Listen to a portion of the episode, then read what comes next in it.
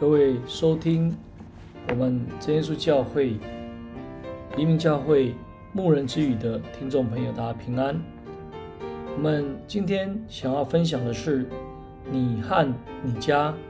经文记载在使徒行传的十六章二十五到四十节。奉主耶稣圣名来读圣经。当信主耶稣，你和你一家都必得救。我们来试着思考两个问题。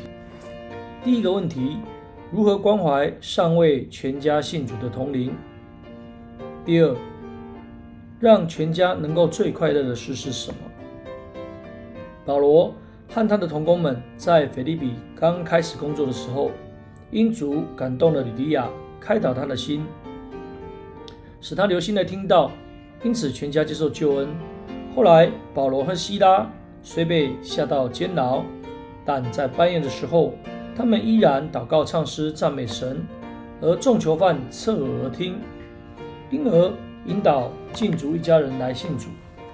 我们若查考这一段，可以发现，诚如保罗所说：“当信主耶稣，你和你一家都必得救。”我们期待从这两个家庭当中来思考、学习一些榜样。第一个，他们全家信主。他们都是因有一位家人因听见明白主的真道，看见神的能力，而进一步的带领全家信主。其实神的救恩就是要临到全家人的，如挪亚全家，挪亚引导一家来进入方舟，更如主耶稣所说，今天救恩到这家了。因此，若是全家信主的，就当存感恩的心，互相勉励。好好的教导下一代，让他们能够世世代代的蒙受主恩，也如同约书亚所表明的一种心志。至于我和我家，我们必定侍奉耶和华。若尚有家人还没信主，就当祈求主引导感动，自己且要有更美好的表现，不灰心气馁，深信主必眷念，早日使全家都归入主的名下。第二，他们信主之后，全家都侍奉主。第一个，他们是虔诚的敬拜聚会，因为在圣经里面谈到，他们本是热心聚会听到的，信主之后本来就应该是这样子，所以腓立比的教会充满了热忱跟活力，也是因为他们这两个家庭而有的一个状态。第二，禁足接待工人，因为禁足完全明白道理，就为众使徒们洗丧来接待他们。而吕迪亚一家受洗之后，便求使徒们说：“你们若以为我是真信主的，请到我家里来住。”而强留工人。一个初信的人能有如此真诚的表现，足以表明对道理的确切认识，并愿意尽信徒的本分，互相接待关怀。第三，这个家庭他们是支持圣工的。从保罗和同工离开监狱之后，到吕底亚家里去会见弟兄们，并劝勉他们。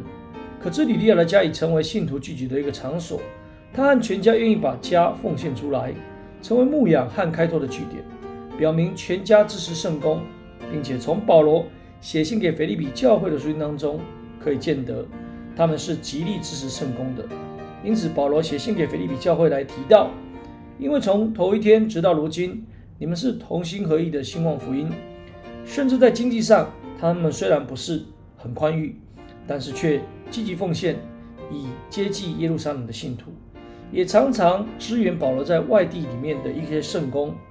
今日我们每位信徒的家，若都是全家积极侍奉主，那么教会必充满朝气活力，也必定有更多的人员来参与投入牧养开拓的工作。最后，禁足和他的全家因为信了神，都很喜乐，全家喜乐。主的福音。本来就是要带给人满足的喜乐。他们信主之后，就以神为乐，彼此以真理互勉，以爱沟通关怀，并且在患难当中也能够坚持信仰。今天呢，我们的家是以何为乐呢？我们是选择物质的享受，还是真理的沟通呢？期盼神带领我们，都能够生活在神的恩典当中，充满喜乐。今天的分享就到这里。